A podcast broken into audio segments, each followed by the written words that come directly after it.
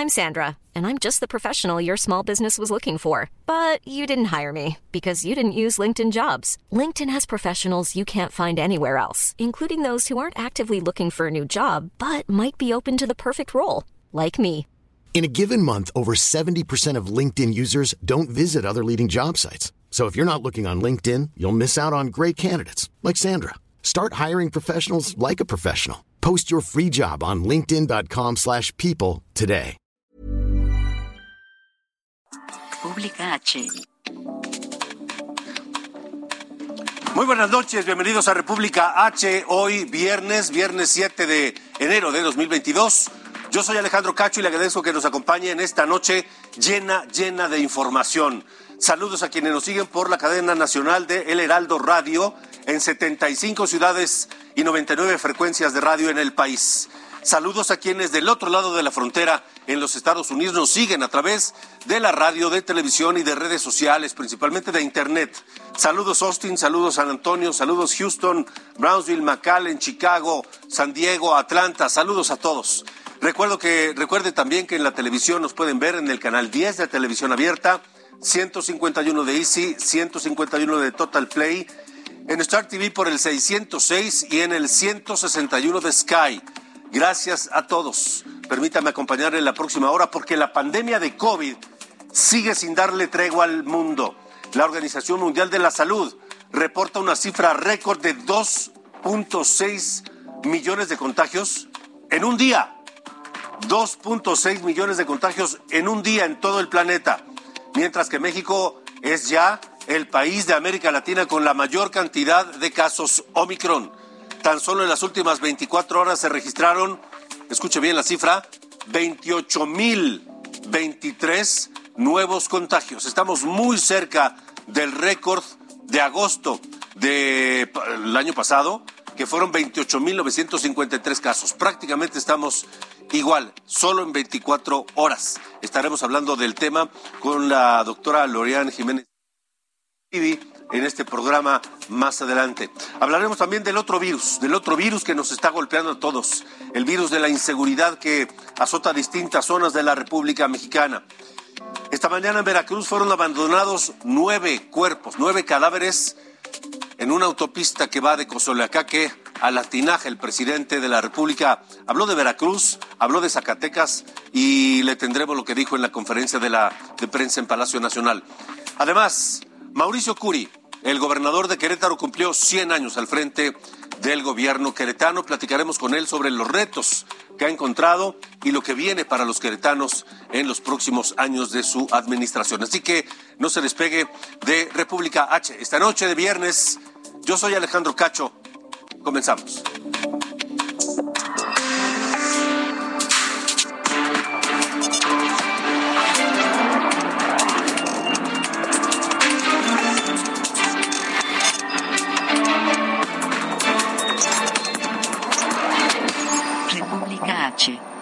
Alejandro Cacho.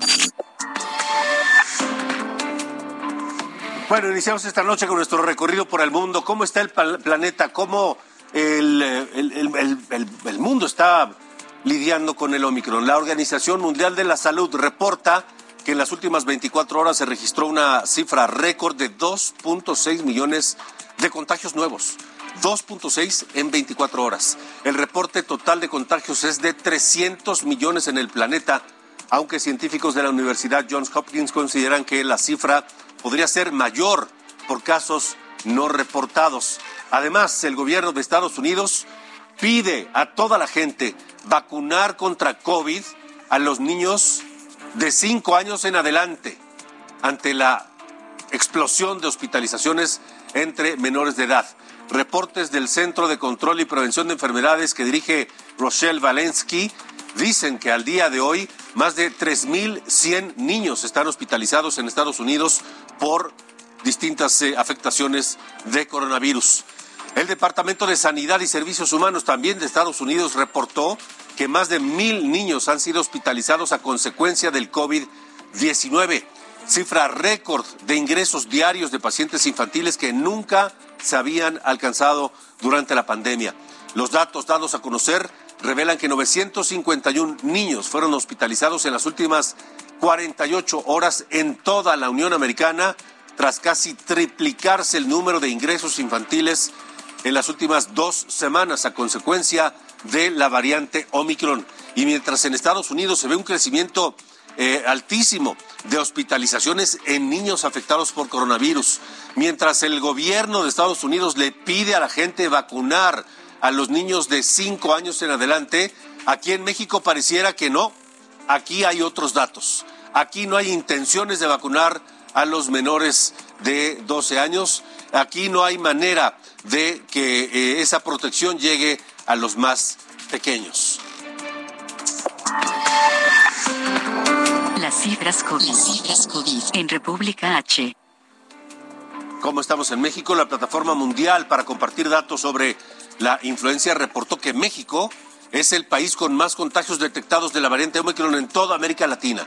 Al corte de esta mañana, la República Mexicana había registrado 25.821 casos, una cifra muy cercana al récord de 28.953 registrada el 18 de agosto de 2021 en lo que fue la tercera ola de COVID y ahora en la cuarta ola, aunque oficialmente no quieran reconocer que ya estamos en ella, está el número de contagios prácticamente en ese mismo nivel. ¿Cómo están? ¿Cómo avanza este número de contagios, de casos nuevos, de defunciones en México? Sara, tú tienes los, los datos. Adelante. De acuerdo con la Secretaría de Salud, México reportó 28.023 nuevos contagios y 131 defunciones por COVID-19 en las últimas 24 horas. En las últimas 24 horas, ahí los tiene, 28.023. Ahora, ¿cuál es el acumulado en los primeros siete días, la primera semana de este 2022, Sara?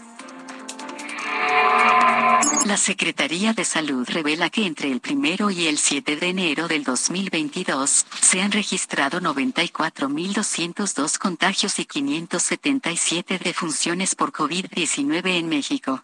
94.202 solo en la primera semana. Esta pandemia está golpeando a todo el planeta, está afectando de distintas maneras. La aviación mundial está afectada porque las tripulaciones se están enfermando, pero no solamente la aviación mundial, las, áreas de los, policías, el, cuerpo médico, el, personal sanitario de todo el mundo está comenzando a contagiarse de manera masiva. Los bomberos, los policías y le decía los, los, los pilotos.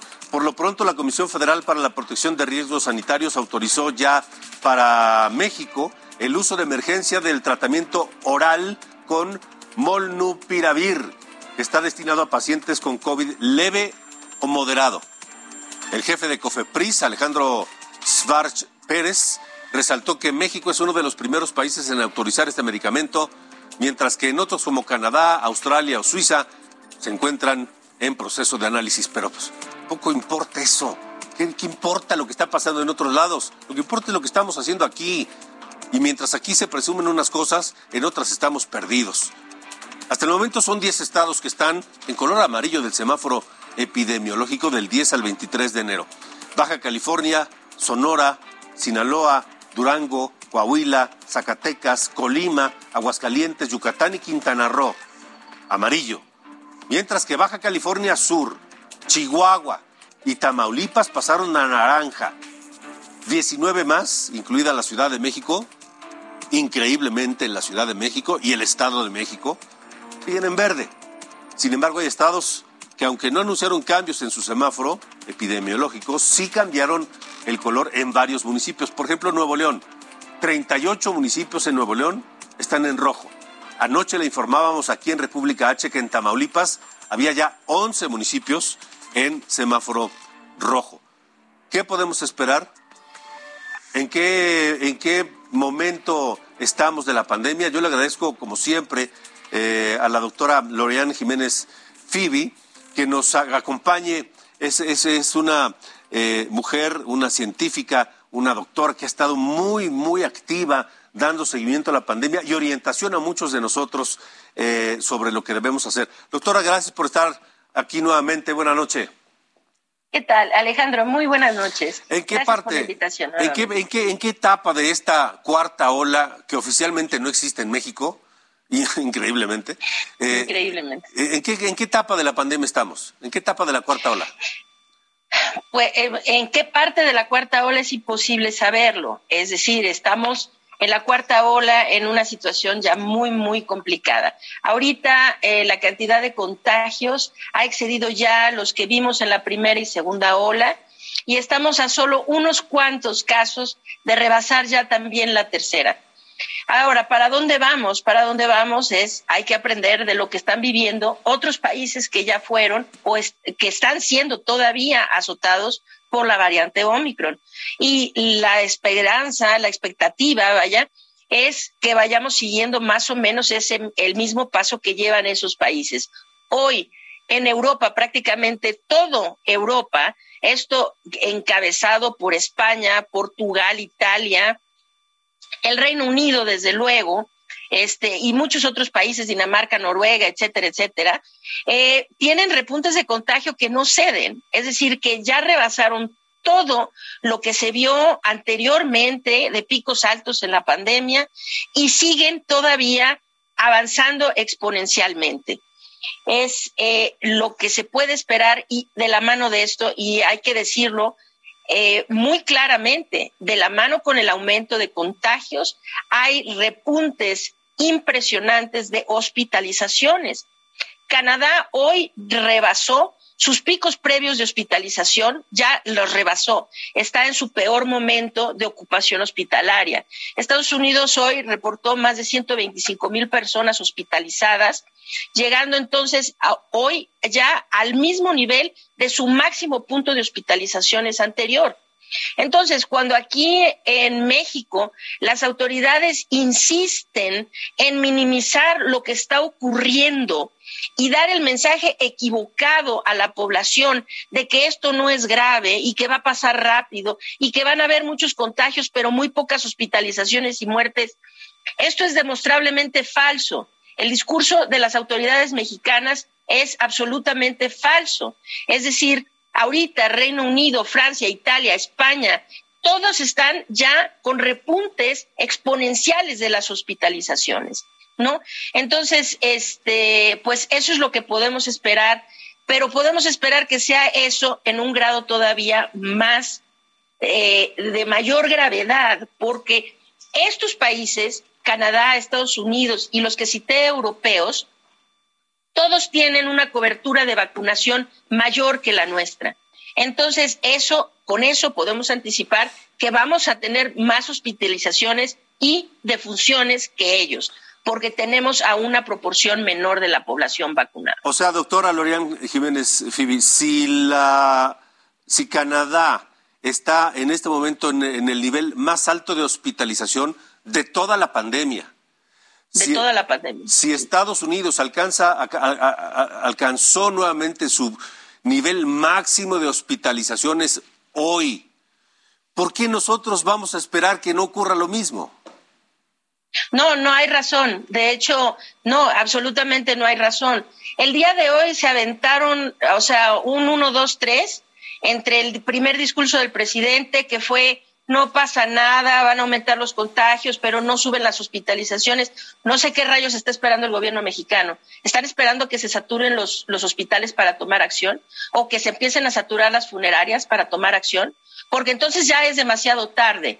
Debieron, el gobierno en México tuvimos seis semanas de anticipación, seis valiosísimas semanas de anticipación en donde supimos que Omicron existía, que Omicron se empezaba a propagar de forma predominante en el mundo y donde tuvimos muchísima información sobre Omicron, como saber que las personas que se infectaron previamente eh, por, de COVID-19 hoy no es esa inmunidad no los protege contra Omicron, que la gente no vacunada va a padecer una enfermedad tan severa como se padeció durante los periodos de Delta o de Alfa o de otras variantes.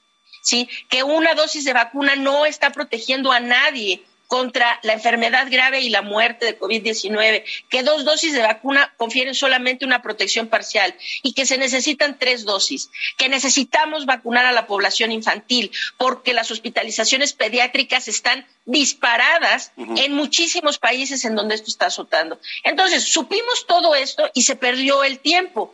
Y ahora llegamos al punto en donde ya tenemos encima el tsunami y las autoridades siguen empujando un discurso falso.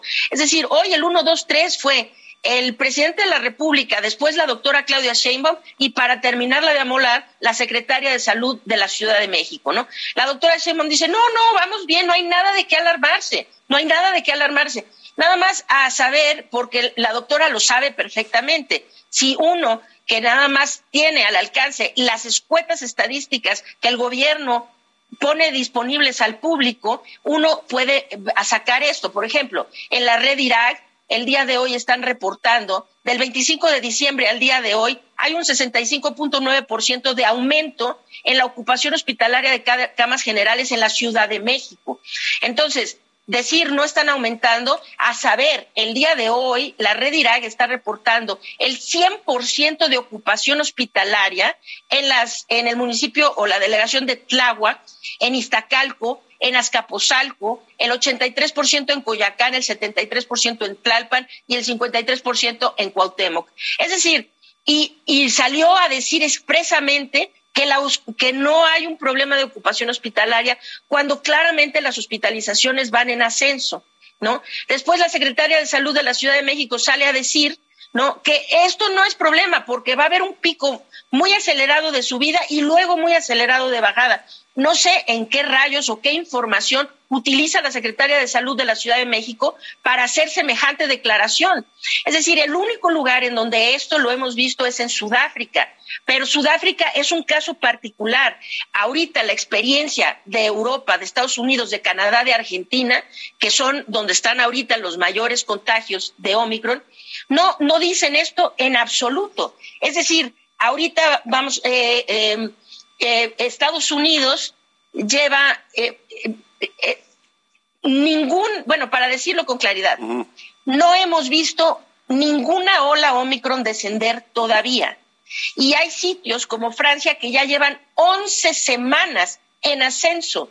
Italia lleva nueve semanas en ascenso. Francia, ocho semanas, nueve semanas en el Reino Unido, cinco semanas en Estados Unidos, y ninguna muestra signos de ir descendiendo. Donde hubo un ascenso muy rápido seguido por una rápida declinación fue en Sudáfrica, pero las condiciones en Sudáfrica son notablemente diferentes a las condiciones que se dan en Europa y en América. Entonces, mientras no veamos a una ola Omicron descender, no hay manera de anticipar cuál va a ser el comportamiento. Hoy, en Europa y el resto de los países, la subida sigue siendo exponencial y no hay indicios de que se esté desacelerando. Entonces, la Secretaría de Salud dice, no pasa nada porque vamos a subir rápido y bajar rápido. Pues no sé en qué se basa, porque si nos va como Italia y siguen avanzando, pues todavía nos faltan 11 semanas adelante. Y 11 semanas ya nos deja hasta finales de marzo, principios de abril. ¿Sí? Entonces, este, es, es realmente, Alejandro, creo que no hay forma de explicar y comprender por qué las autoridades están dando este discurso que pone en riesgo la vida de los mexicanos. La población tiene que saber que se está en un momento crítico, que hay muchas razones para alarmarse y que necesitamos todos hacer un esfuerzo adicional para protegernos y proteger a los nuestros, porque la situación es muy complicada y va a irse agravando día con día en las próximas semanas. Ahora, doctora, doctora Lorena Jiménez Fibi, eh, esta ola de contagios que está creciendo de manera exponencial, casi geométrica, eh, no se ve que vaya a disminuir. Es decir, si las hospitalizaciones están creciendo, en ningún momento no hay nada que nos haga prever que no se va a llegar al tope o rebasar la capacidad hospitalaria por eso es importante contener los contagios. Más allá de que entre más contagios, más posibilidades de nuevas mutaciones.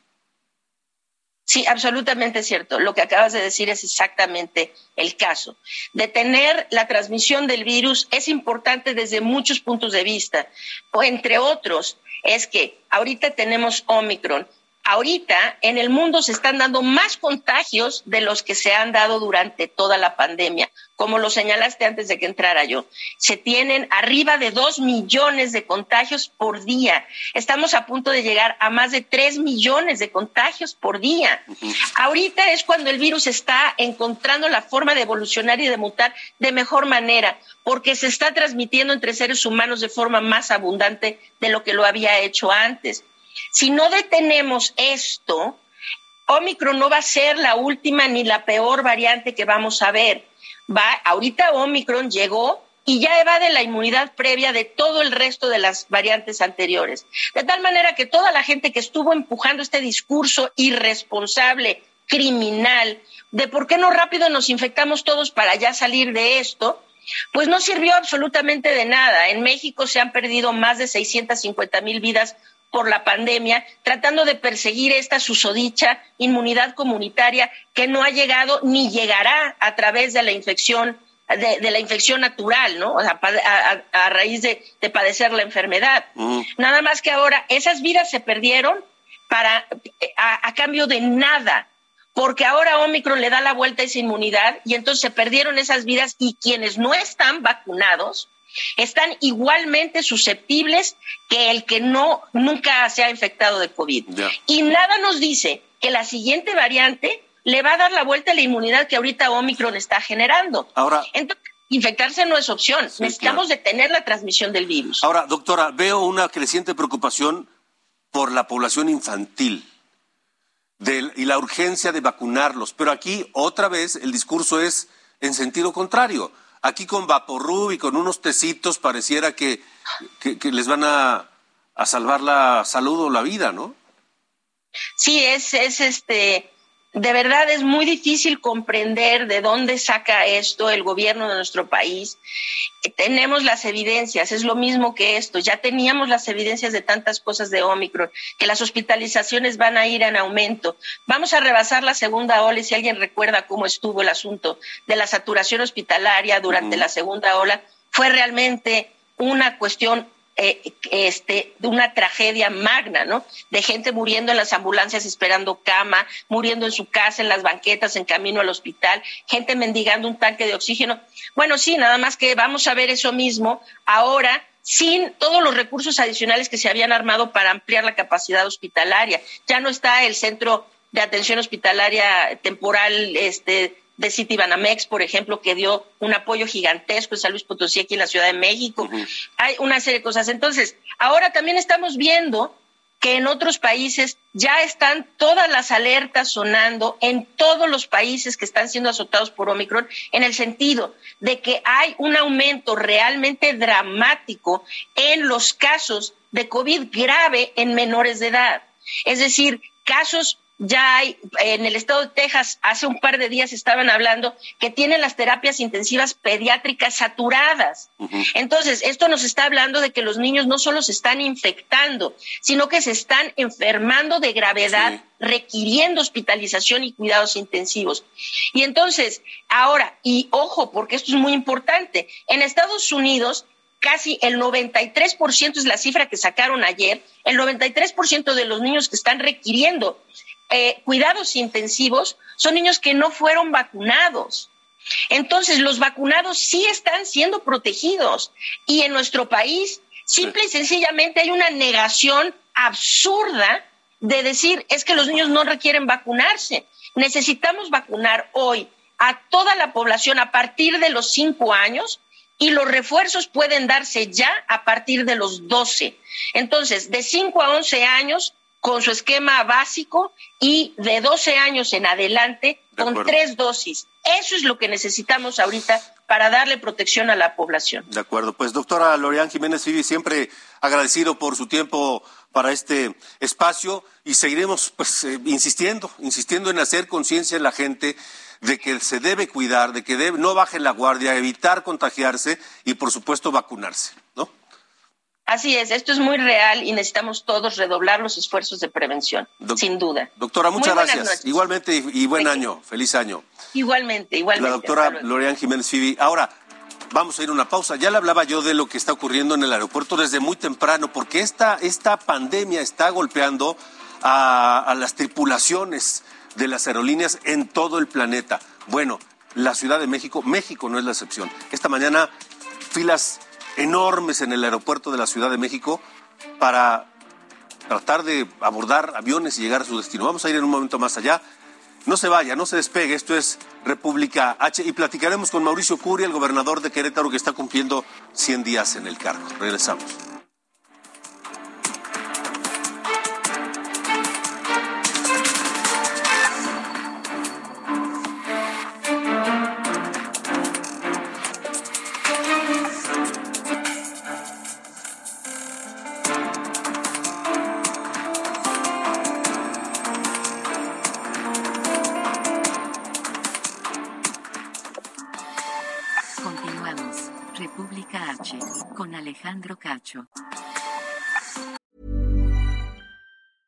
I'm Sandra, and I'm just the professional your small business was looking for. But you didn't hire me because you didn't use LinkedIn jobs. LinkedIn has professionals you can't find anywhere else, including those who aren't actively looking for a new job but might be open to the perfect role, like me.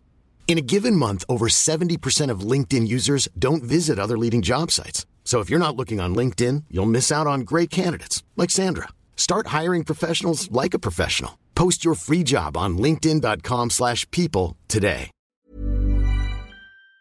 Regresamos. República H con Alejandro Cacho. Oaxaca suman 11 los casos confirmados de la variante Omicron. En las últimas 24 horas, el estado registró un total de 177 nuevos contagios y ninguna defunción. En Tabasco, las autoridades sanitarias reconocen 110 casos sospechosos de Omicron, especialmente en personas jóvenes. A pesar del incremento de contagios en el estado, las hospitalizaciones se mantienen a la baja.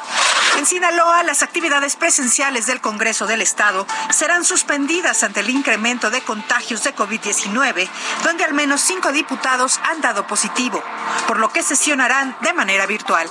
El gobernador de Zacatecas, David Monreal Ávila, anunció que a partir del lunes se suspenderán las clases por dos semanas, esto ante el incremento de los casos de COVID-19.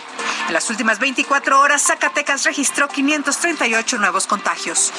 Las autoridades sanitarias de Nayarit suspendieron las clases presenciales y las actividades masivas. Esto luego de que fue detectado el primer caso de la variante Omicron en el estado.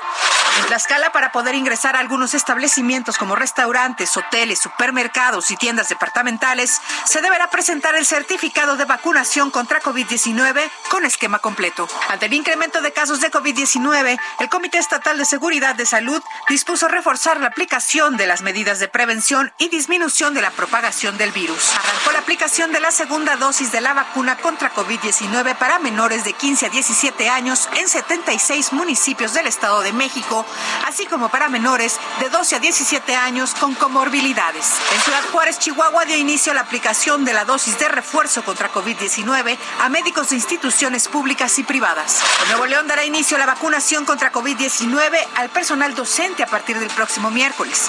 Además, el gobierno estatal pidió a la población hacer uso del cubrebocas clínico. Se comentaba al principio del programa que en el aeropuerto de la Ciudad de México, terrible caos esta mañana, muchos vuelos cancelados, tripulaciones contagiadas, eh, gente que tuvo que esperar en algunos casos hasta 24 horas para poder completar su viaje. Luis Pérez, tú estás en el aeropuerto esta noche, ¿cuál es la situación?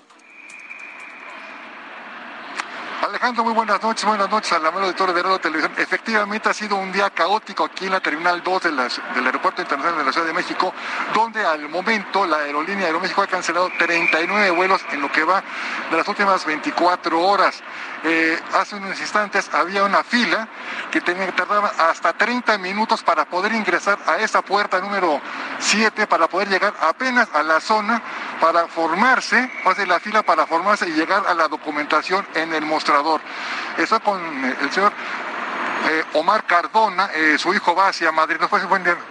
¿Hacia dónde va su hijo? Va, a Madrid, va a Madrid, este, y la verdad estamos muy, este, muy preocupados porque la fila hace unos momentos estaba hasta afuera, había cerca de 200 gentes, el acceso es muy lento y el, acceso al aeropuerto y el acceso a registrarse, este, la verdad que estamos cada vez peor. ¿A qué hora sale el vuelo y si quieren llegar a, tiempo? el vuelo sale a las 10, pero veo muy lenta la, capacidad del personal para registrar a la gente. La documentación, ¿cómo qué tiempo se llevará a cabo? Pues yo creo que se van a tardar 45 minutos y el vuelo sale a las 10, entonces estamos, estamos, estamos este, un poco nerviosos ya y preocupados. ¿Les han pedido alguna prueba COVID, algunas vacunas? están pidiendo prueba COVID para viajar a Madrid cosa que pasa para cualquier, para cualquier vuelo internacional, pero para España no lo están pidiendo. El señor le agradezco su tiempo aquí para el reporte. Buenas noches. Así es el, aquí el, tema, Alejandro, amable auditorio. Pues hay gente que tuvo que llegar más de 3, 4 horas para poder tratar de llegar a documentar y a ver si también en el avión no los bajaron porque hay 140 empleados de la aerolínea Aeroméxico, entre capitanes y personal de pues que atiende a los, a los pasajeros, los sobrecargos, con que uno salga positivo, toda la tripulación la tienen que bajar del avión. Es mi reporte aquí de la terminal número 2 del Aeropuerto Internacional de la Ciudad de México. Gracias, Luis Pérez.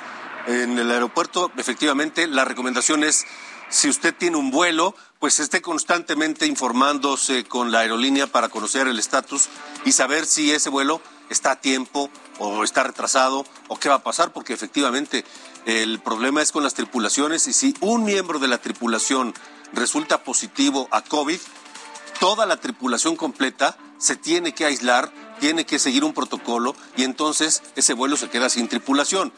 Así ha ocurrido con 140 hasta este momento, solo de Aeroméxico.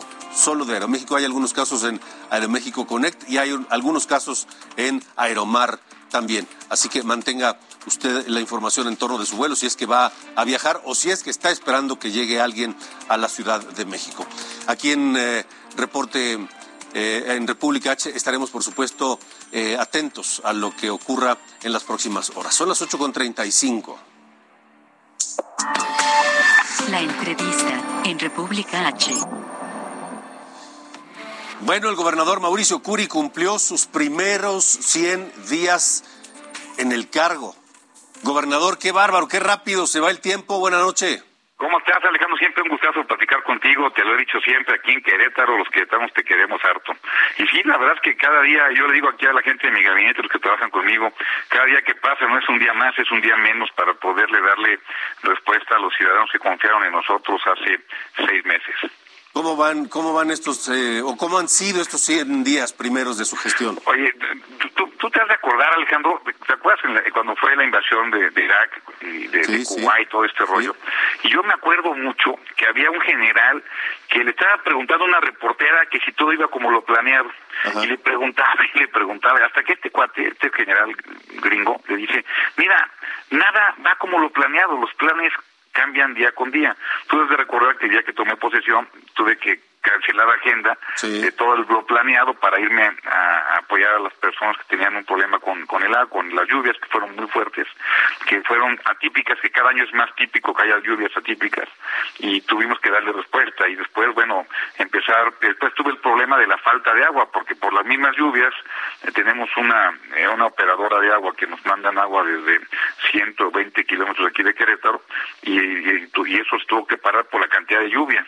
Y entonces tuve 300 colonias sin agua, entonces había que eh, responderle a la gente con pipas, etcétera. Bueno, ya pasamos esa emergencia y después, por supuesto, apoyamos a trabajar en la planeación del Plan Estatal de Desarrollo, en la parte de seguridad, en la parte de, reactivación económica. Yo tengo seis grandes retos independientemente de todo lo demás de salud, educación, etcétera. Primero, pues es la seguridad, mantener la seguridad en Querétaro, pero no nada más una seguridad jurídica o, patrimonial, sino también una seguridad laboral laboral. Querétaro lleva 22 años sin ninguna huelga en el sector privado. Por eso creo que es muy importante lo que estamos haciendo, apoyando a los empresarios. Dimos más de 400 millones de pesos a los micro y pequeños empresarios para que puedan echar a volar su negocio para la reactivación económica. Ya estamos, eh, digamos, arriba de los niveles del 2019, digo, como estábamos en empleos, ya estamos, somos de los principales a nivel nacional con crecimiento económico, es decir, sabemos que la recuperación económica es muy importante. Tengo un gran problema que es el problema de del abasto de agua entonces hay que traer más agua de, también de otros 100, dentro de 100 kilómetros, estamos haciendo todo el, el, apoyo para que la Conagua nos dé el permiso, ya nos dio el permiso para traer agua a Querétaro y eso, bueno, tenemos que empezar a hacer ahora el proyecto ejecutivo, ya lo estamos haciendo y estamos pensando traer agua para los próximos 50 años para nuestro, para nuestro estado, para nuestra ciudad de Querétaro. Eso es una gran noticia, 50 años de garantía de agua, de abasto de agua y podíamos irnos a 100, pero la verdad es que yo digo, bueno, ya cuando, nos íbamos al doble en el costo, entonces pero, pero creo que la tecnología va a estar tan fuerte en unos 30, 40 años que va a ser muy diferente, por eso creo que hay que apostarle a los próximos 50 años. Ok, de acuerdo. Eh, la seguridad es muy importante, gobernador. Querétaro se ha caracterizado por ser una entidad y una ciudad pues eh, con eh, buenos niveles de, de, vida, un buen nivel de vida y de seguridad, eso, eso va de la mano. Eh, pero desgraciadamente, pues no se puede hablar eh, lo mismo de poblaciones cercanas, vecinas de Querétaro. desgraciadamente no, pero estamos haciendo lo que nos corresponde a nosotros. A mí me contrataron para ver, para hablar por los queretanos. Estamos en el día 26 de este mes, a más tardar, el 19 de, el 19 de enero, perdón. Estamos presentando una inversión histórica en temas de seguridad porque sí necesitamos blindar Querétaro, fue parte de, mi oferta de campaña, que es blindar Querétaro. Fui presidente municipal de Corregidora, que era aunque somos, digamos, vecinos de, de los apaseos y el 40% de mi presupuesto lo mandé para allá. Y yo si hay un, hay un ramo o un sector, una secretaría que no le regateó ni un solo centavo, es la Secretaría de Seguridad Pública, como la Fiscalía. Y ahora creo que también hay que apostarle a la justicia, necesitamos apostarle también al Poder Judicial y por eso también los hemos apoyado en el presupuesto presupuesto 2022, que fue un presupuesto que salió por unanimidad de todos los partidos, incluyendo Morena, Verde, este, eh, PAN y PRI. Eso es una, eso es una buena señal, porque este año va a ser complicado. La inflación está aumentando a niveles no visto en 20 años eh, y, la crisis eh, que está dejando la pandemia, pues sigue presente entre nosotros.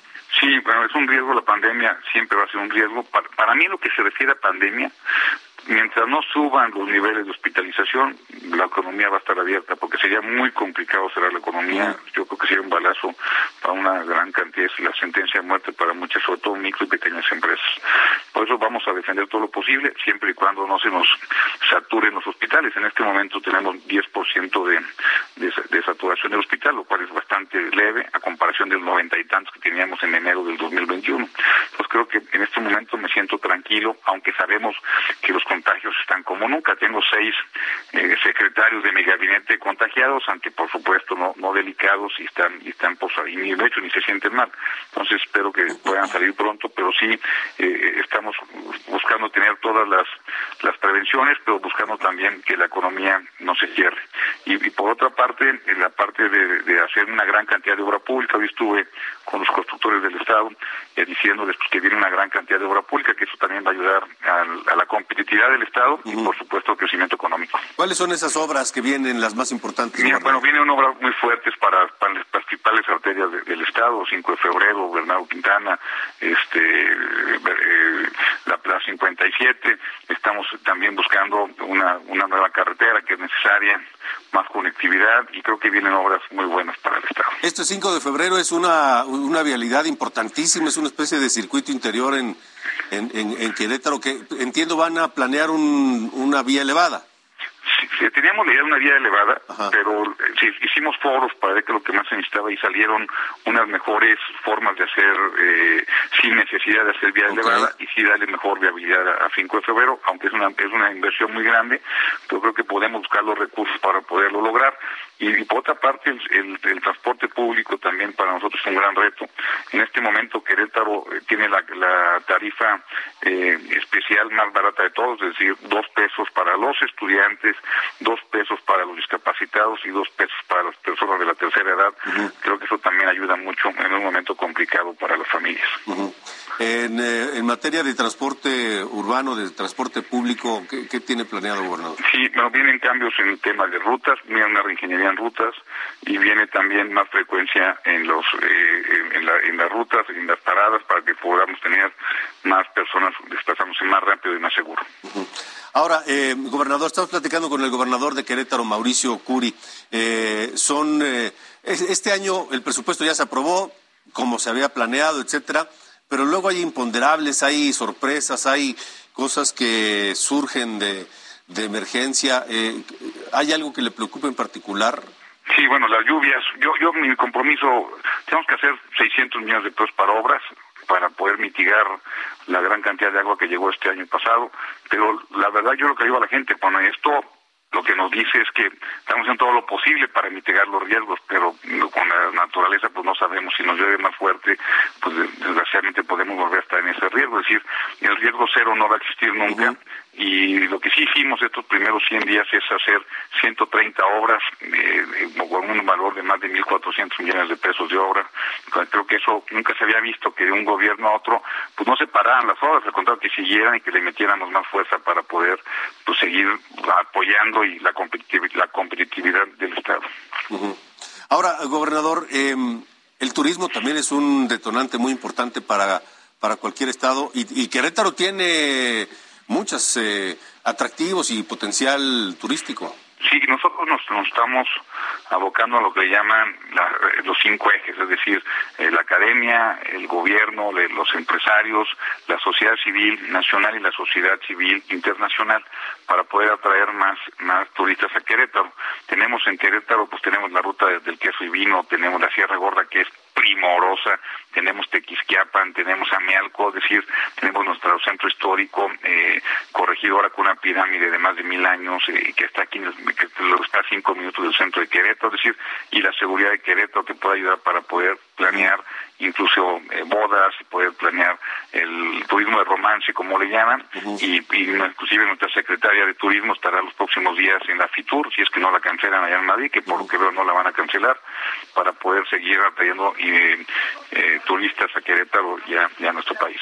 De acuerdo, gobernador. Bueno, pues eh, seguiremos atentos a, a lo que ocurre en ese estado, siempre tan querido de Querétaro. Muchas gracias por haber estado con nosotros. muchas gracias. A ver si nos vemos pronto. Muchas gracias. Seguro, gobernador. Gracias. A la orden. Gracias. El gobernador Mauricio Curi de Querétaro.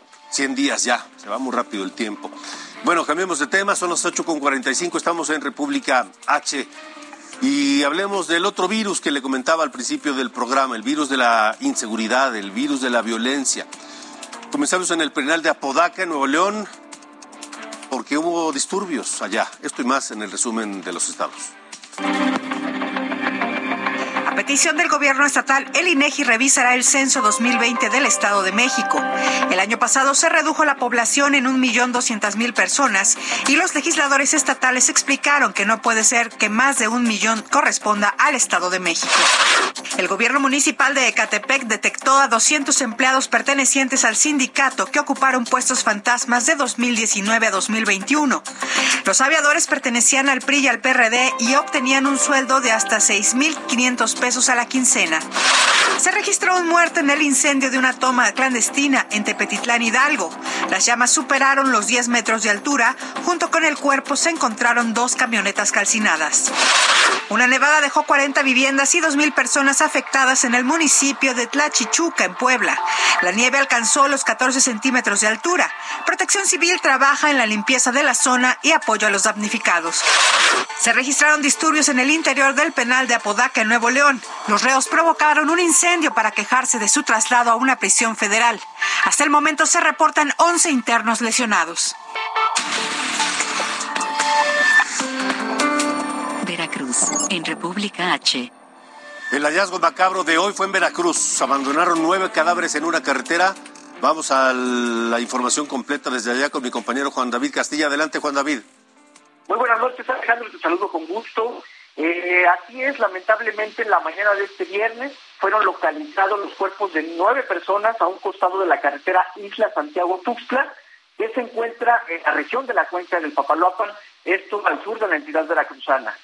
Alejandro, decirte que los cadáveres de siete hombres y dos mujeres estaban completamente desnudos y tenían claras huellas de tortura, fueron abandonados a la altura de la zona conocida como el kilómetro 118, que pertenece al municipio de Isla. Eh, en el sitio también eh, fueron encontradas cartulinas con mensajes de un grupo de la delincuencia organizada, esto contra autoridades del gobierno de Veracruz, específicamente amenazas contra el secretario de gobierno Eric Cisneros Burgos, a quien acusan presuntamente de favorecer a otra banda delictiva. Alejandro, decirte que la Secretaría de Seguridad Pública, a cargo de Hugo Gutiérrez Maldonado, informó que fue desplegado un fuerte operativo en coordinación con fuerzas federales, estatales, municipales, esto para dar con los responsables de los lamentables hechos. Eh, poco después del hallazgo macabro, Alejandro comenzó a circular en redes sociales un video de un presunto grupo delictivo que tiene encañonadas y arrodilladas a 10 personas, entre ellas a un supuesto sobrino del secretario de gobierno, a quien obligan a confesar que son integrantes de otra banda delictiva que han recibido dinero, armas y drogas por parte del funcionario estatal para reclutar sicarios y calentar la plaza en la cuenca del Tapaloapa. Al mediodía, el gobernador de Veracruz, Gustavo García Jiménez, convocó a una conferencia de prensa de manera urgente, donde indicó que se llevan a cabo las investigaciones para la captura de los agresores y defendió al segundo al mando del gobierno del estado de Veracruz, Eric Cisneros Burgos. Escuchamos parte de lo que declaró en el Palacio de Gobierno, por favor. El secretario está tranquilo y va a seguir trabajando normal porque también es muy importante que nuestra postura no es una confrontación de guerra contra los grupos delincuenciales. Queda en manos la identificación de las víctimas eh, por parte de la Fiscalía General del Estado. Ellos van a determinar, puedo anticiparles que no se encuentra ningún familiar del secretario de gobierno entre las víctimas. Alejandro, Alejandro, comentarte que hasta el momento no hay detenidos, sin embargo continúa el fuerte operativo en la zona sur de Veracruz. Juan David Castilla, gracias por la información. Un abrazo, buenas noches. Hasta luego, buenas noches. El presidente López Obrador dio un espaldarazo hoy al gobernador de Veracruz, que además de este hecho violento, eh, enfrenta una serie de críticas e investigaciones por parte de legisladores por presuntos abusos de poder. El pueblo apoya a Cuitláhuac, el pueblo veracruzano, o la mayoría, para no este, hablar en lo absoluto. La mayoría lo apoya y nosotros también. Yo respaldo al gobernador. Zacatecas, en República H. López Obrador también habló de Zacatecas. Le decíamos ayer, el, hallazgo macabro fue el de Zacatecas y lo consideró una provocación y no un hecho aislado.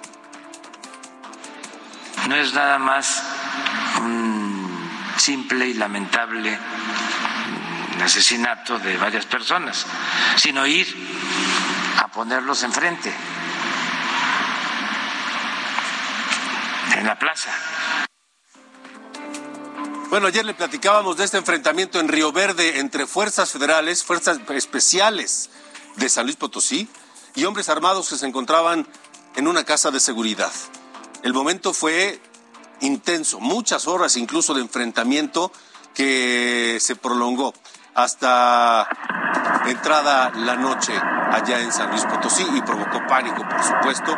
Hubo finalmente tres abatidos. Eso fue ayer, pero en el eh, hace meses hubo otros hechos violentos. Febrero de 2021, Ciudad Valles, bandas rivales de la delincuencia organizada se disputan el control de la zona y se enfrentaron en una serie de balaceras también allá en Ciudad Valles.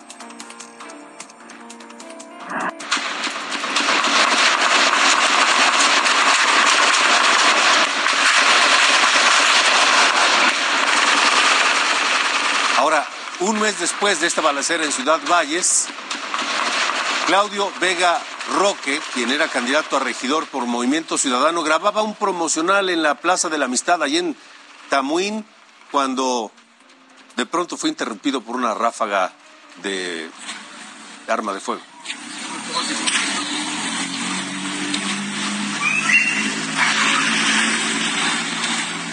Mi nombre es Claudio Vega Roque, oriundo de Tamuén. Tengo 49 años. Mi nombre es Claudio Vega. Bueno, precisamente. Oriundo de Tamuén. Tengo 49 Precisamente sobre la seguridad en San Luis Potosí, el presidente López Obrador habló del tema por la mañana en Palacio Nacional. Dijo que San Luis Potosí cuenta con el apoyo del gobierno federal. Explicó que se redujeron 35% los homicidios desde el operativo implementado en agosto pasado y resaltó que 310 elementos de la Guardia Nacional se incorporaron a la vigilancia de San Luis Potosí que gobierna Ricardo Gallardo. Así lo dijo López Obrador. Pero no tenemos diferencias con el gobernador de San Luis Potosí. Y menos las vamos a tener en este tema de seguridad. Para que los potosinos sepan que vamos nosotros a estar siempre ayudando, protegiendo, garantizando la seguridad de todas y de todos en San Luis Potosí. Ese es nuestro compromiso. Bueno, pues es lo que dijo el presidente y anunció que en unos días más irá a San Luis Potosí, hará ya la, la, la reunión de la mesa de seguridad y por supuesto la conferencia mañanera. Se registró un enfrentamiento armado entre militares y, militares y miembros de la delincuencia organizada en Altar, Sonora. El saldo fue un elemento de las fuerzas federales muerto, dos heridos y tres detenidos. La Secretaría de Seguridad explicó que este ataque ocurrió a consecuencia de la captura de unos delincuentes. Se aseguraron varios autos y armas de grueso calibre. Con eso nos vamos. Gracias por habernos acompañado hoy en República H. Tenga un gran fin de semana y lo esperamos el próximo lunes, 8 de la noche, aquí en Ruta 2022. Gracias. Hasta la próxima.